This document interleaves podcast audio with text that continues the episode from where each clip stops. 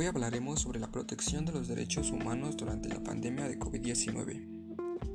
El propósito de este podcast es dar una opinión sobre algunos de los puntos que da la ONU sobre la protección de los derechos humanos durante la pandemia, basado en lo que yo he visto en mi entorno. La ONU está preocupada por cómo los derechos humanos pueden verse afectados por la crisis del coronavirus, por lo que hacen un llamamiento para que los países aborden la pandemia con un enfoque más cooperativo, global y basado en los derechos humanos. Uno de los puntos que más me llamó la atención es este que dice, las medidas de contención con el distanciamiento social o el aislamiento deben tener en cuenta las necesidades de las personas que necesiten el apoyo de otros para alimentarse, vestirse y asearse. Muchas personas, entre ellas personas con discapacidad, dependen de los servicios comunitarios y a domicilio.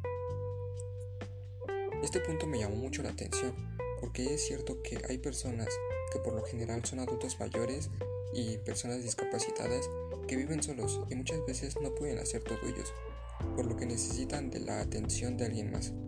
Y esto es preocupante porque debido al confinamiento, los casos de adultos mayores encontrados sin vida solos en sus casas ha aumentado. Y esto debido a que sus familiares no los han podido ver debido a la pandemia.